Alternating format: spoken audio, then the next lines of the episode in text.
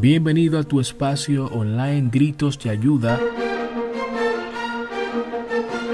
Un espacio diseñado para ayudarnos a entendernos mejor.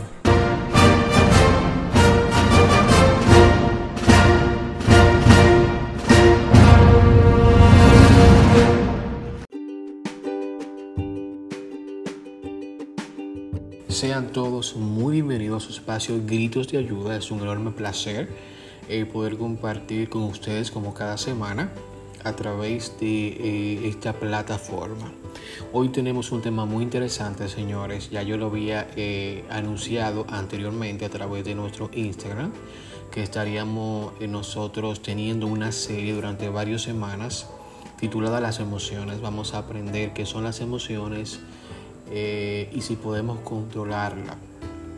Hoy solamente eh, estaremos desarrollando este podcast conociendo qué son las emociones y cuántas emociones existen.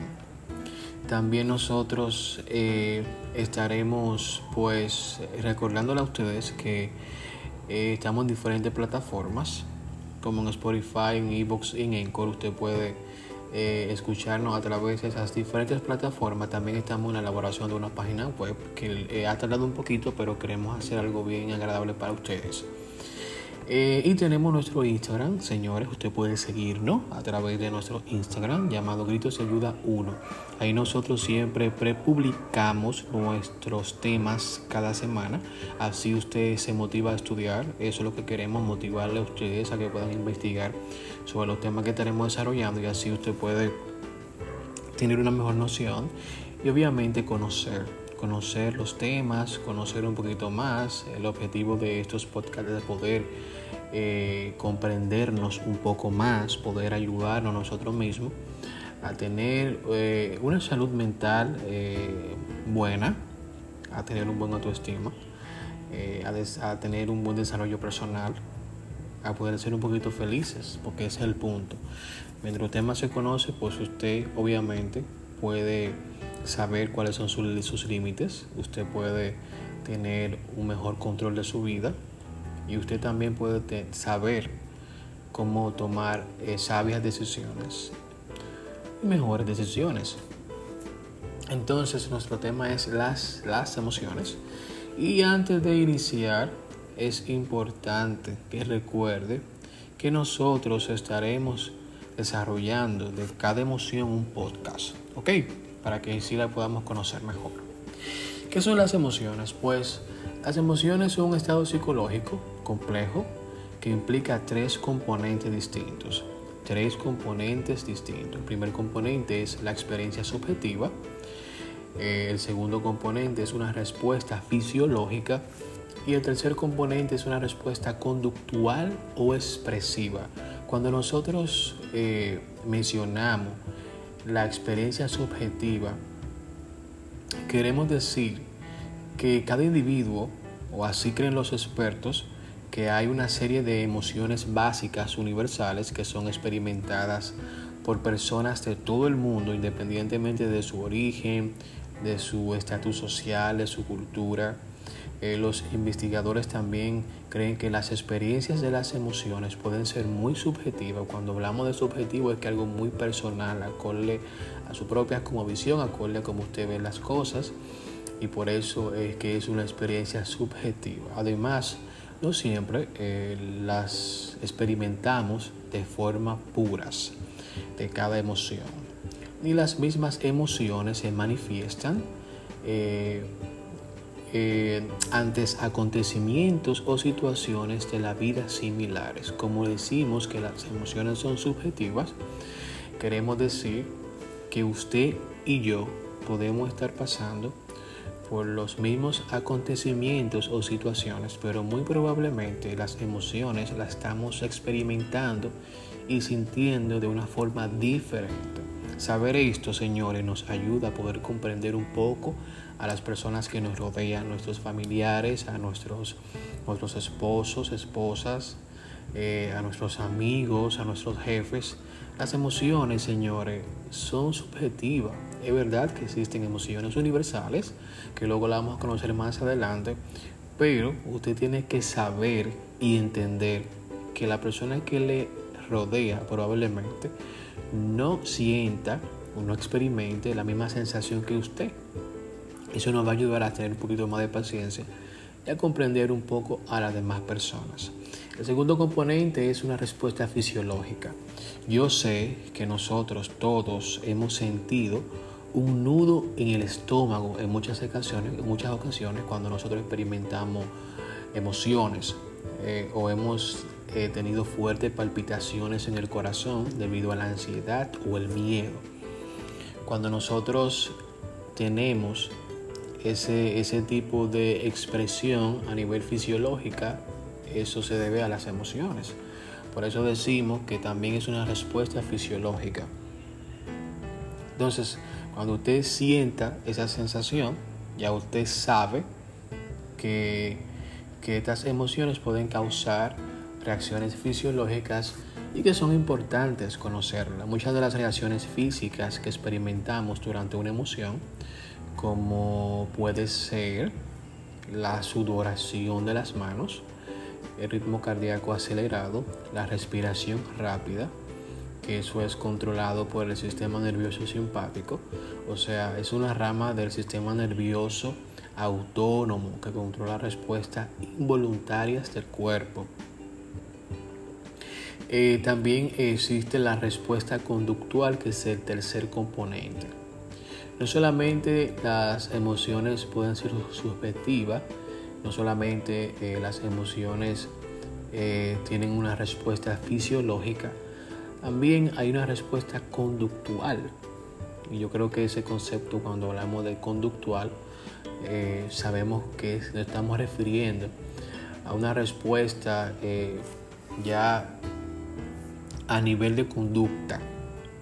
O sea, todos los cambios que nosotros podemos observar en una persona a nivel conductual. O sea, el individuo puede tener eh, un episodio de emoción y esa emoción te lleva a tener una acción. Por ejemplo, tú puedes tener un movimiento corporal, tú puedes cambiar de postura, tú puedes tener unas expresiones faciales que son muy comunes entre otros. O sea, cuando una persona siente enojo, es muy fácil que honestamente usted pueda eh, identificar a través de sus expresiones faciales que está enojado. Entonces, repetimos para que nosotros podamos comprender y que eso se quede grabado en nuestra mente, lo podamos practicar y enseñar a otras personas.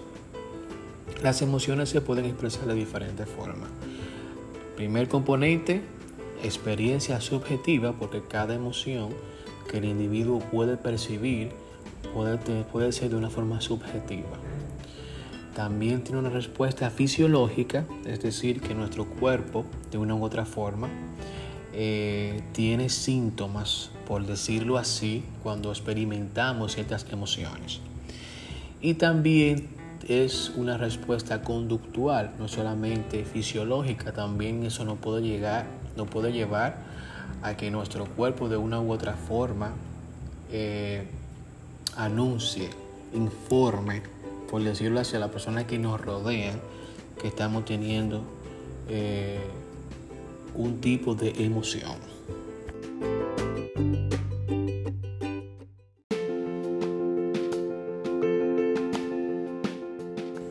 Ahora bien, yo sé que ustedes eh, quizás no lo saben, quizás otros sí lo saben, pero es lo mismo la emoción que estado de ánimo. En el lenguaje cotidiano utilizamos muy a menudo los términos emociones y estado de ánimo de manera intercambiable, o sea, de una forma similar. Pero los expertos hacen distinciones entre, entre los dos. Por ejemplo, ¿cómo yo diferencio cuando una emoción? Bueno, una emoción es normalmente bastante corta, al mismo tiempo que intensa. Y cuando usted tiene un estado de ánimo es un poquito más prolongado, un poquito más suave. Y pues usted muchas veces no sabe cuál es la causa de ese estado de ánimo. Usted puede estar aburrido y durar dos o tres horas aburrido, quizá un día completo. Usted puede estar en depresión, usted puede tener muchísimo estado de ánimo que obviamente no, no van a ser efímeros, no van a ser de una forma corta y no va a ser tan intenso como una emoción.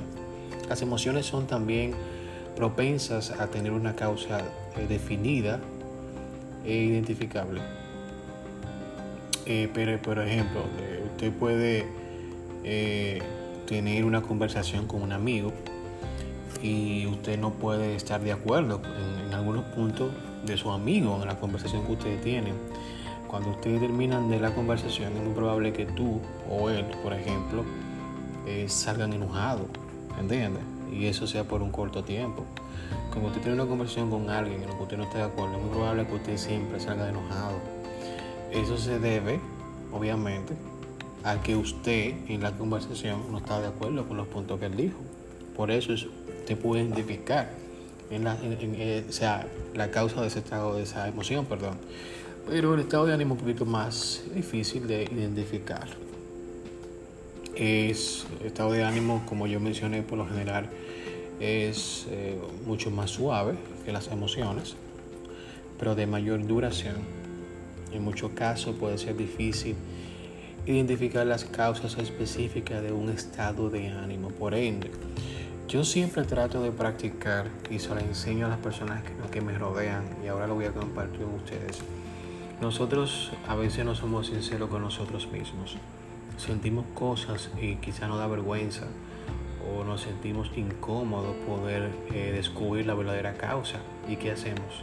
Tapamos eso, lo justificamos con otras cosas o dejamos todo así y no preferimos analizar, hacer una introspección de nosotros mismos y poder ver realmente en nuestro corazón cuál es la verdadera causa de por qué tenemos cierto estado de ánimo. A veces tenemos envidia, celo, a veces nosotros eh, sentimos orgullo y sentimos muchísimas cosas.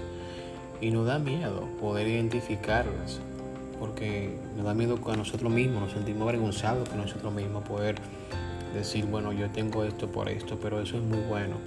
Usted siempre, cada vez que usted trate de ser sincero, sincera con usted mismo, y ver en su corazón cuál es la causa real de su estado de ánimo, va a ser siempre mejor, porque va a poder investigar sobre ese estado de ánimo, eh, va a poder eh, abordarlo mejor.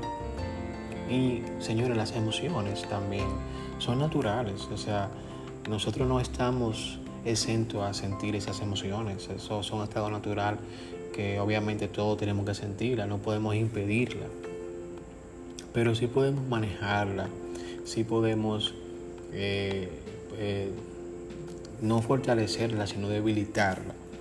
Y obviamente las emociones no todas, no son negativas, las emociones en sí, señores, no son negativas. Siempre, eh, por ejemplo, cuando usted siente miedo vergüenza o lo que usted sienta, eso es parte de nuestra supervivencia. ¿Entiende? Eso activa su mente, eso activa eh, su, su, su, optimismo. Eso activa muchísimas cosas dentro de usted. Así que las emociones en sí no son malas. Eh, a veces decimos, ay, las emociones, tristeza. No. Cuando usted siente tristeza y usted identifica la causa de esa tristeza, usted siente o ha vivido esa experiencia quizás no muy agradable para usted, pero usted aprende de ella usted eh, se defiende, usted toma otra actitud respecto a esa cosa que usted está sintiendo o pasando. Entonces, en sí las emociones, señores, no son malas. Lo que pasa es que no la conocemos, no sabemos manejarla, no aprendemos de ellas y si nos cuesta mucho poder lidiar con las emociones.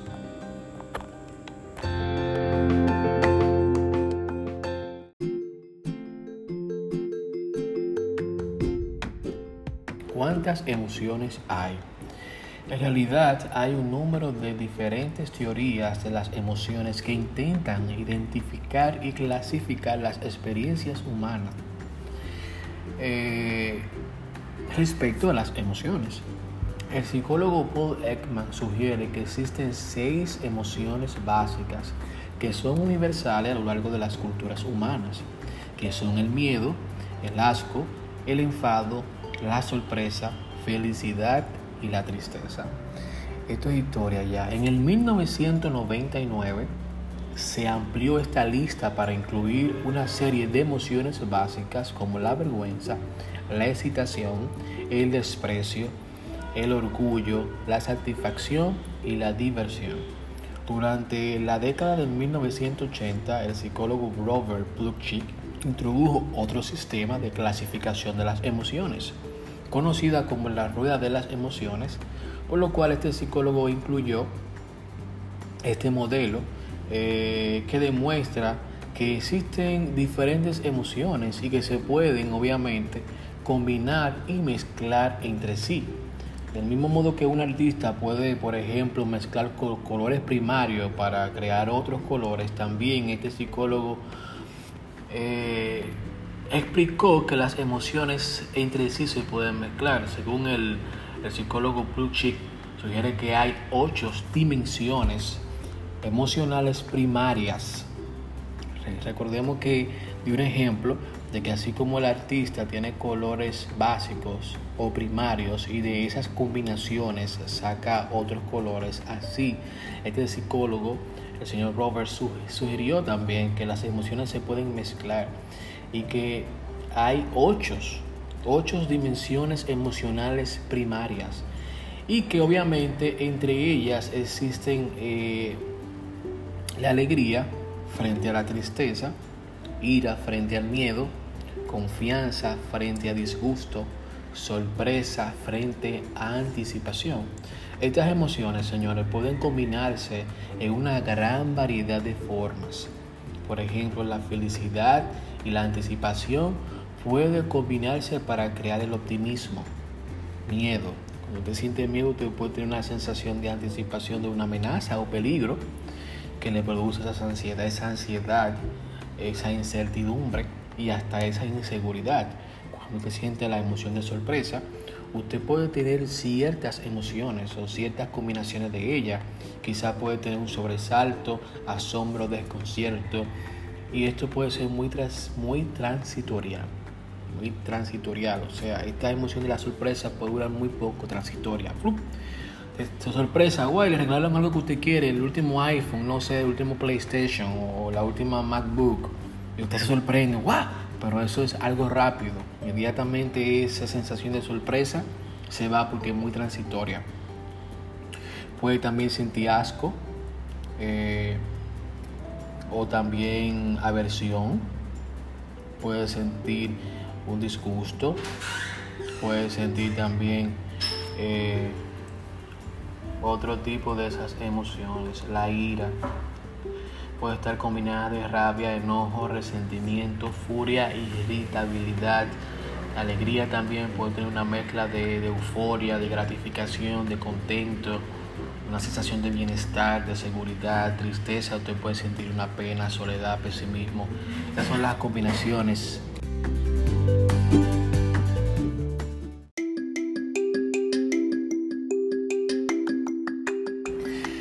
Es importante destacar que cada individuo experimenta una emoción de forma muy particular. Como yo hablé al inicio de este podcast, habían o existen tres componentes y uno de ellos es, la experiencia subjetiva. Cada individuo, señores, experimenta de una forma diferente, aún pasando por las cosas similares, las emociones. Dependiendo de las experiencias que nosotros tenemos a través de nuestra vida, podemos aprender podemos moldear nuestro carácter. Yo en el primer podcast que realicé en ese proyecto hablé sobre la neuroplasticidad y en ello explicaba de una forma muy detallada cómo nuestro cerebro aprende, cómo nuestro cerebro se forma, cómo nosotros eh, creamos nuevos hábitos en nuestras vidas a, a partir de las experiencias. Las experiencias, señores, no son malas. Ninguna de las experiencias en su totalidad son malas. Obviamente hay experiencias que nos frustran, hay experiencias que nos marcan, hay experiencias que hacen de nosotros personas honestamente infelices y con actitudes perjudiciales hacia, hacia a nosotros mismos y hacia lo que nos rodean. Pero todo esto va a depender, señores, del deseo inmenso de aprendizaje que tengamos nosotros, de lo que la vida, de lo que Dios, de lo que la naturaleza nos enseña. Las experiencias negativas realmente en ocasiones pueden ser dolorosas, intensas, pueden ser triste, podemos sentir soledad, podemos sentir duelo, pero esas experiencias son las que informan el carácter de ser personas con resiliencia. Eh, resiliencia son personas que tienen la capacidad de poder sobrepasar y adaptarse a las situaciones dispersas que nosotros podemos presentar en la vida. Crear paciencia, como la Biblia declara, cuando tú creas una paciencia sobre las pruebas, tenemos una actitud sencillamente diferente a otra persona cuando sentimos cosas que, que nos pueden caer dolor. En medio del dolor y la tristeza buscamos una paz increíble y eso puede suceder. La Biblia lo declara de esa forma. Ahora bien es cierto que hay esas experiencias que marcan unos que marcan niños, que marcan adolescentes. Por eso es importante, adulto que me estás escuchando, tenemos la responsabilidad de guiar a nuestros hijos, a nuestros hermanos, a nuestros esposos si no saben, en el aspecto de enseñarle, de hacerle entender que no todas las cosas son malas y que podemos aprender de ellas. Según el señor Charles Darwin, que habló sobre la teoría de la evolución, según él, él observó cómo, las, cómo los animales, especialmente los primates, tenían un extenso repertorio de emociones y esta manera de expresar las emociones tenía una función muy, muy importante a nivel social, pues colaboraban en la supervivencia de las especies. Entonces, señores, las experiencias como tal, las emociones como tal, no son malas. No son malas. Realmente son muy importantes en nuestra vida. Son lo que nos ayudan a ser hombres y mujeres sensatos, personas que, que son maduras a nivel de tomar acciones y decisiones. lo que realmente nos hace más daño a nosotros es cómo vemos las cosas, no muchas veces las cosas en sí. Sabemos que cuando se nos muere un pariente una experiencia realmente dolorosa, cuando nos deja nuestra pareja, cuando no, nos son infieles, cuando nos maltratan, cuando nos humillan, cuando personas encarnecedoras, personas que se burlan de la otra persona, eh, hacen eso mismo con nosotros. Nos sentimos mal en nuestro trabajo cuando nos humillan, sentimos una experiencia realmente no grata en nuestra vida, dolor, tristeza, angustia.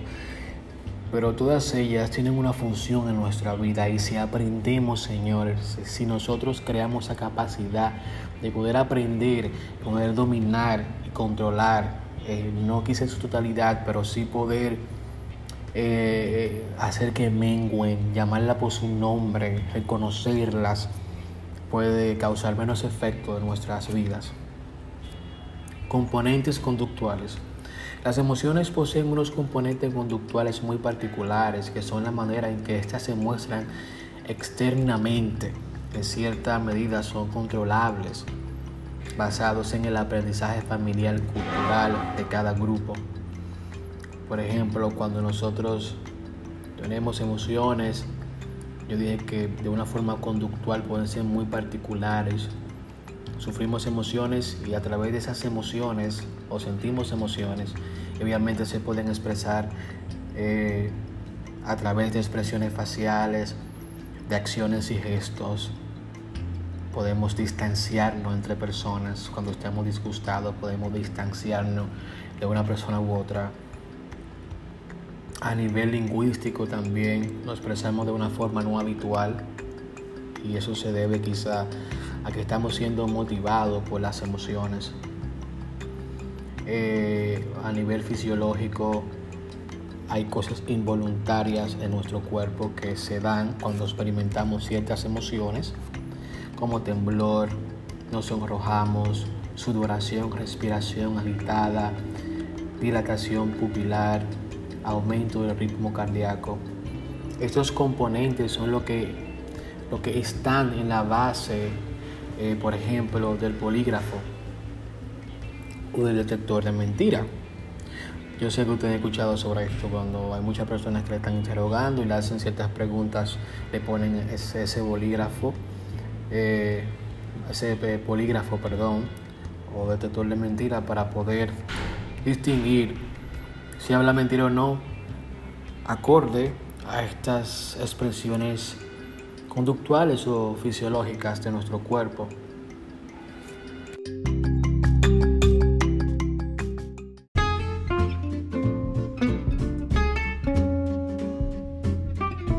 Y para ir finalizando, eh, como yo mencioné, que las emociones se pueden manejar siempre y cuando nosotros conozcamos qué sensación estamos sintiendo, la llamemos por su nombre, eso va a hacer que las emociones pierdan fuerza y vamos a tener un mejor manejo de ellas.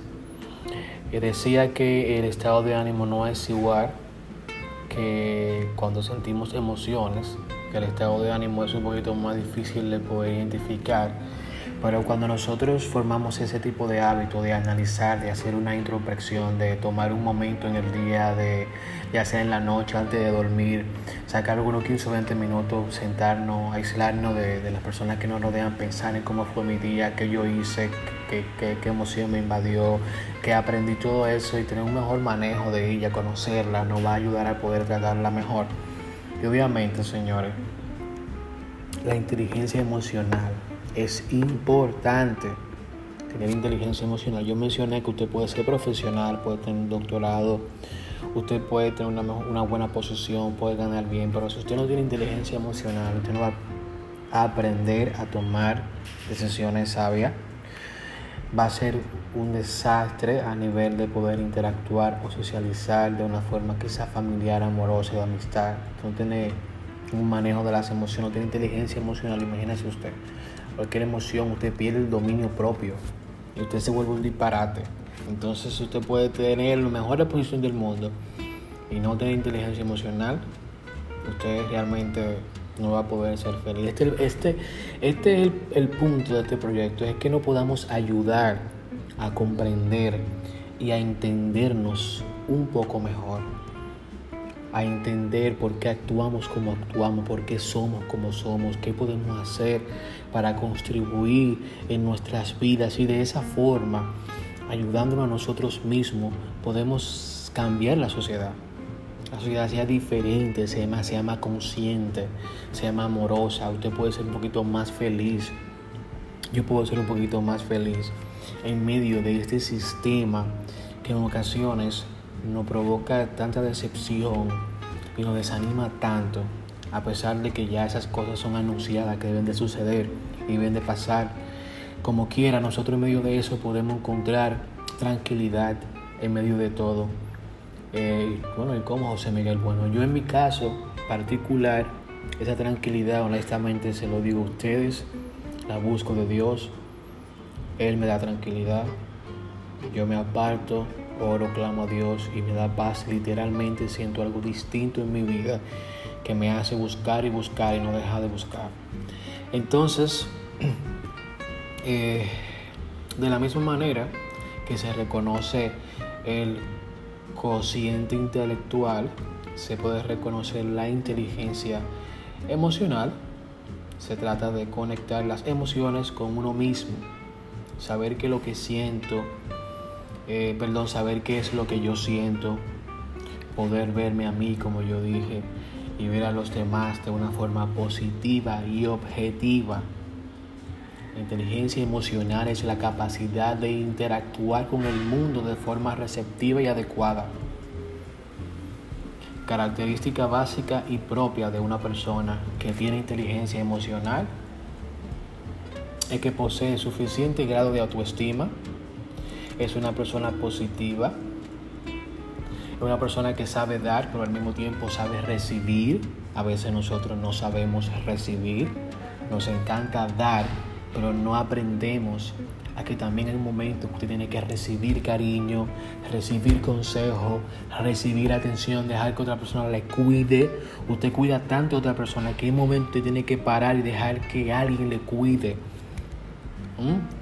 Eh, tener empatía, o sea que eso va a permitir a entender los sentimientos de otra persona. Cuando desarrollamos eso también somos muy buenos con, con, cuando interactuamos con una persona, cuando damos servicio al cliente, cuando vendemos tipo de producto, trabajamos por una empresa que, que de call center o, de atención al cliente, usted siente empatía y eso es muy bueno porque usted puede manejar al cliente y poder interactuar y conectar con el cliente.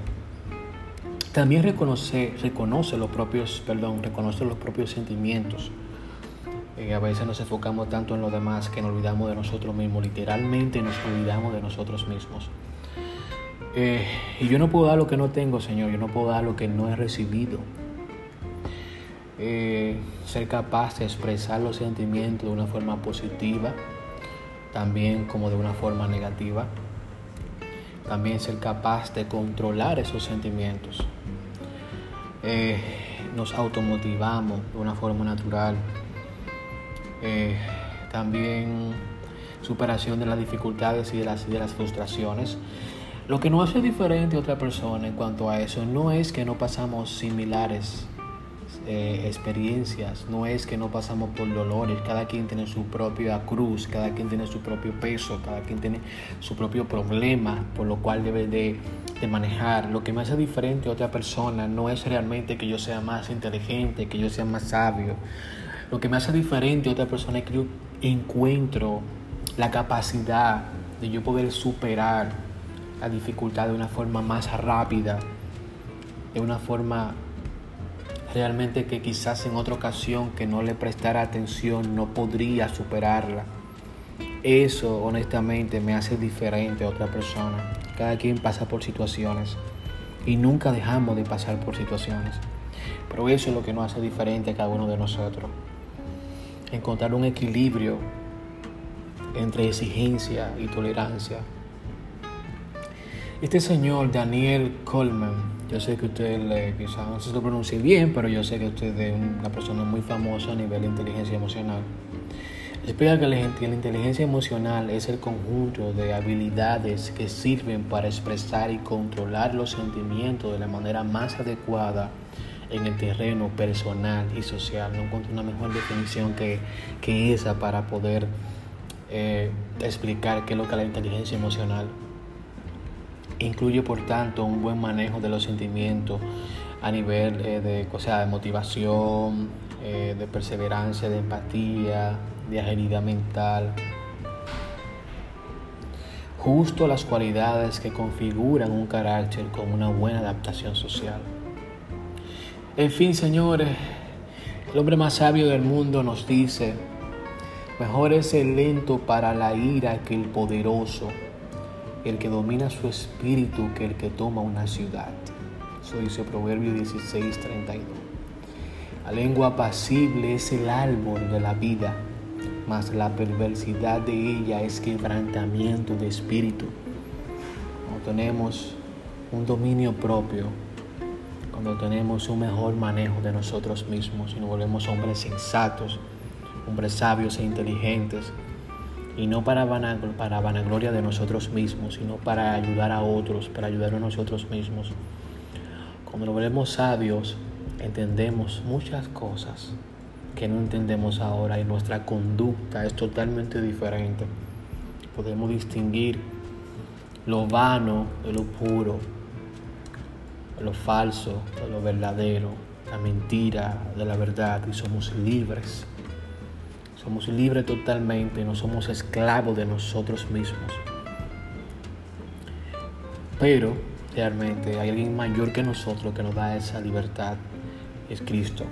Así que gracias por escucharnos y que tenga feliz resto del día y será hasta una próxima entrega.